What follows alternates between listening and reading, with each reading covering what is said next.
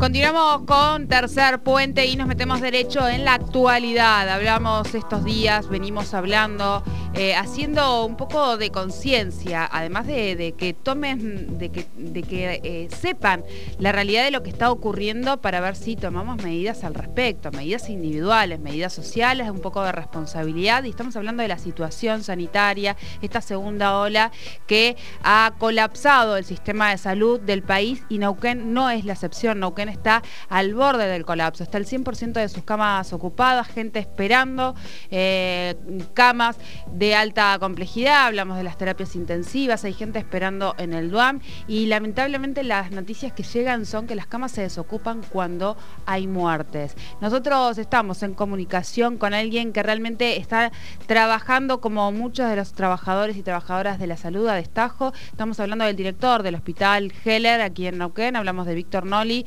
Buenas tardes, bienvenido a Tercer Puente. Jordi Aguiar y Soledad Brita Paja los saludan. Hola, mucho gusto estar con ustedes y con su audiencia. Este, bueno, es así un poco como, como mm. lo mostraste y lo dijiste en la introducción. Este, Soledad es una tragedia sanitaria lo que estamos viviendo. Y bueno, también podemos informar y decirlo de alguna manera también hay, hay camas que se desocupan por suerte porque podemos dar alta y eso también es un mensaje lindo que en un momento así conviene que, que demos, ¿no? Totalmente, totalmente, doctor. Eh, bueno, cuenten en este momento, esta última hora, más allá del, del pantallazo que hacía nuestra compañera, eh, cómo, cómo la están viviendo en este momento allí en el Hospital Heller. Bueno, parecido a lo que han sido estos últimos eh, siete días, con pacientes eh, ocupando todas nuestras posibilidades en el sector de internación, con cuatro pacientes conectados a un, respirador mecánico, este, con 12 pacientes en la guardia, que en este momento podrían ser 11 o 13 o 14, porque esto va cambiando minuto a minuto. Y bueno, con toda la tensión de, de no saber cuándo va a ser el próximo momento en el cual vamos a tener que decir de nuevo como nos pasó el lunes, por un rato no podemos ingresar otro paciente más. Es realmente una situación eh, dramática, eh, a mí como director, pero también este, a, la gente que está en contacto directo y todo el tiempo con, los pacientes, ¿no? Esta incertidumbre de, de, no saber si vamos a poder con, todo el trabajo, es decir, con todo lo que los pacientes que, que van llegando van a necesitar. Claro. En ese sentido, preguntarle, ¿no? Eh, a, lo largo de su formación, que sabemos que siempre son muy amplias de, muchos años, ¿alguna vez tienen algún tipo de preparación para, para esta situación eh, de colapso sanitario? Sí, tu pregunta, Jordi, es, muy interesante, este, porque está, está indagando en, la psiqui y, en nuestra y en nuestra cuestión más, más, más íntima, ¿no? Soy un, médico grande, aunque todavía me dedico a la, asistencia y hace mucho que estoy en gestión, pero todavía no, he soltado la asistencia y eh,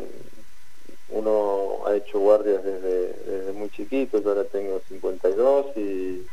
desde los 21, 22 que, que uno conoce lo que es el trabajo en una guardia.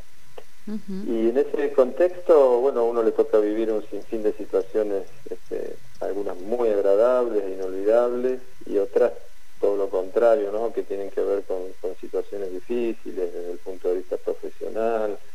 este, o personal. Eh, por suerte tenemos los que trabajamos en, la provincia de Neuquén, tenemos la, la fortaleza de un sistema de, de, salud este, muy robusto,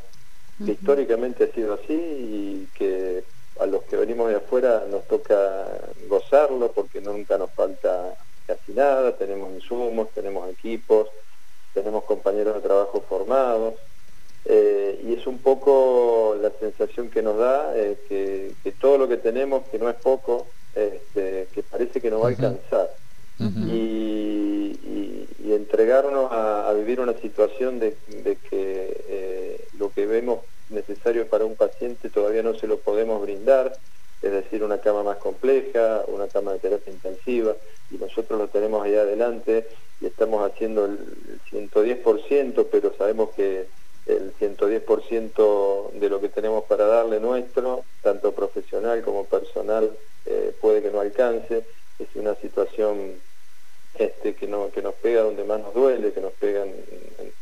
nuestra esencia de personas y, en, muchas cuestiones que tienen que ver con nuestro posicionamiento frente a la vida, frente a la salud, frente a la enfermedad y un poco la vocación por la cual estamos en, esta situación. Y, bueno, eh, es esa esa sensación de impotencia este, y las ganas de gritarle a, toda la sociedad, es una broma, créannos que este virus eh, es tremendo, créannos que por más que sigamos sumando respiradores y camas y cuestiones, si no nos cuidamos entre nosotros y no restringimos muchas de las actividades sociales,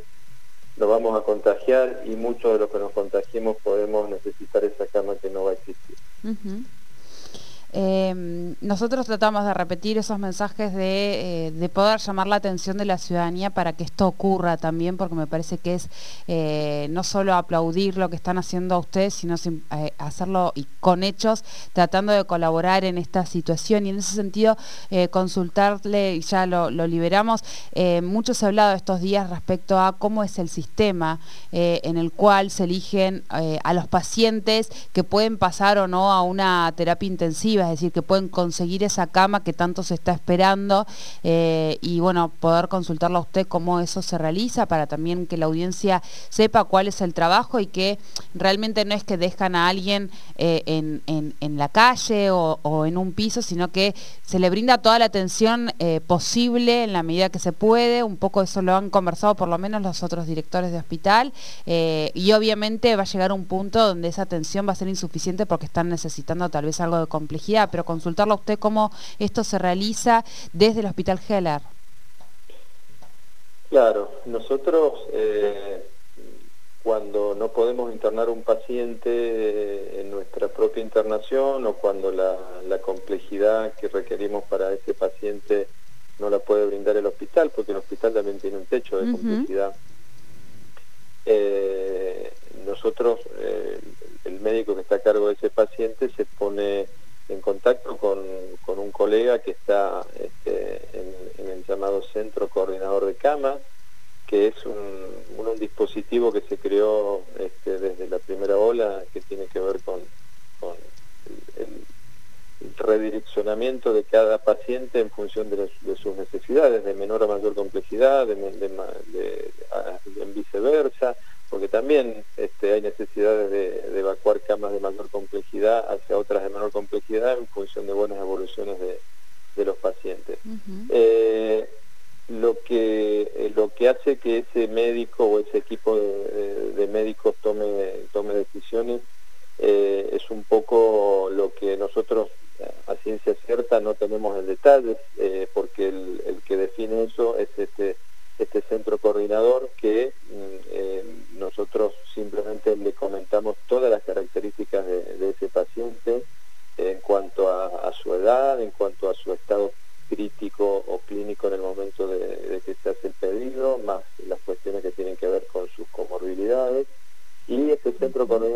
establece una especie de orden de ingreso a la máxima complejidad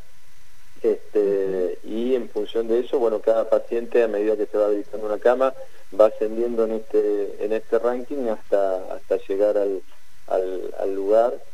eh, en el cual le va a ser brindada la, la, mejor atención posible dentro de las posibilidades. Esto, digamos, yo te lo cuento, se los cuento chicos de, esta forma, tratando que sea bien gráfico y que tanto ustedes como la audiencia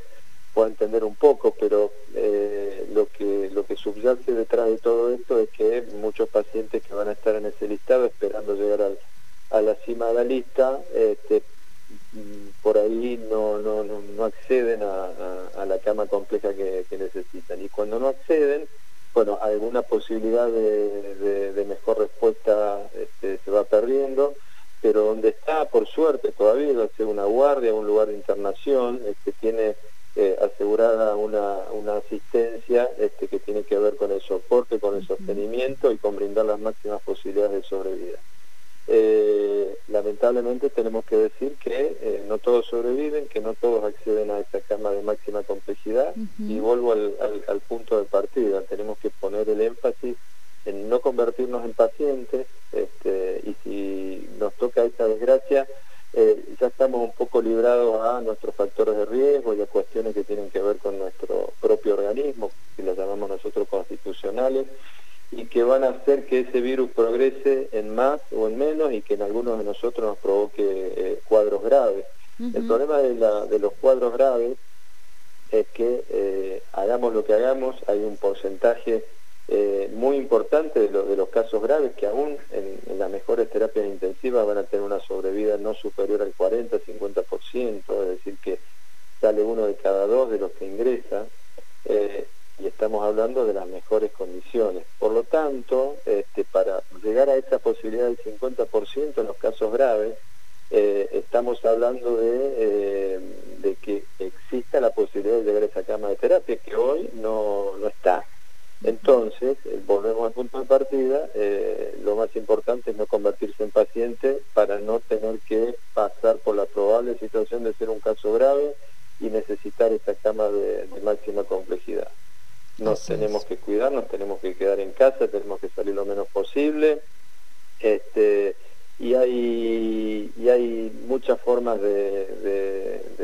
de, pensar en campañas para hacer esto. Yo celebro que ustedes lo tomen como, como tema primordial hoy en día. Este, yo sé que ustedes tienen una audiencia joven y a esas audiencias jóvenes por ahí nos cuesta mucho llegar. Yo no, no, no lo voy a decir desde desde un lugar como, como un gran comunicador, pero sí está bueno que ustedes este, impacten en, ese en este núcleo duro de gente que se, digamos por sus cuestiones de, hábitos y de, y de salud eh, y de fortaleza sienten que no les va a pasar, porque les puede pasar. Estamos viendo a, a muchas personas jóvenes este, haciendo cuadros muy graves por COVID y falleciendo.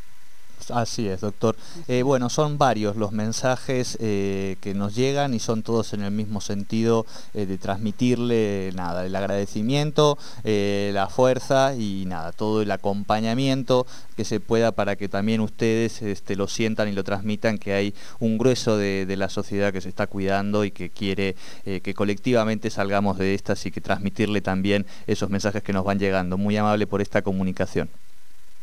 Bueno, yo les agradezco a ustedes por la oportunidad de poder brindar este mensaje y cuando lo vuelvan a requerir, este, no, hagan nada más que hacérmelo saber. Les mando un abrazo y sigamos todos juntos en, en esto de pasar la segunda ola y que no haya tercera. Bien, muchísimas gracias, doctor. Hablamos con el doctor Víctor Noli, el director del Hospital Heller, sobre esta situación que está atravesando eh, nuestra provincia, el sistema de salud de Neuquén, eh, por esta segunda ola. El mensaje es cuídense y tratemos de no llegar a ser pacientes.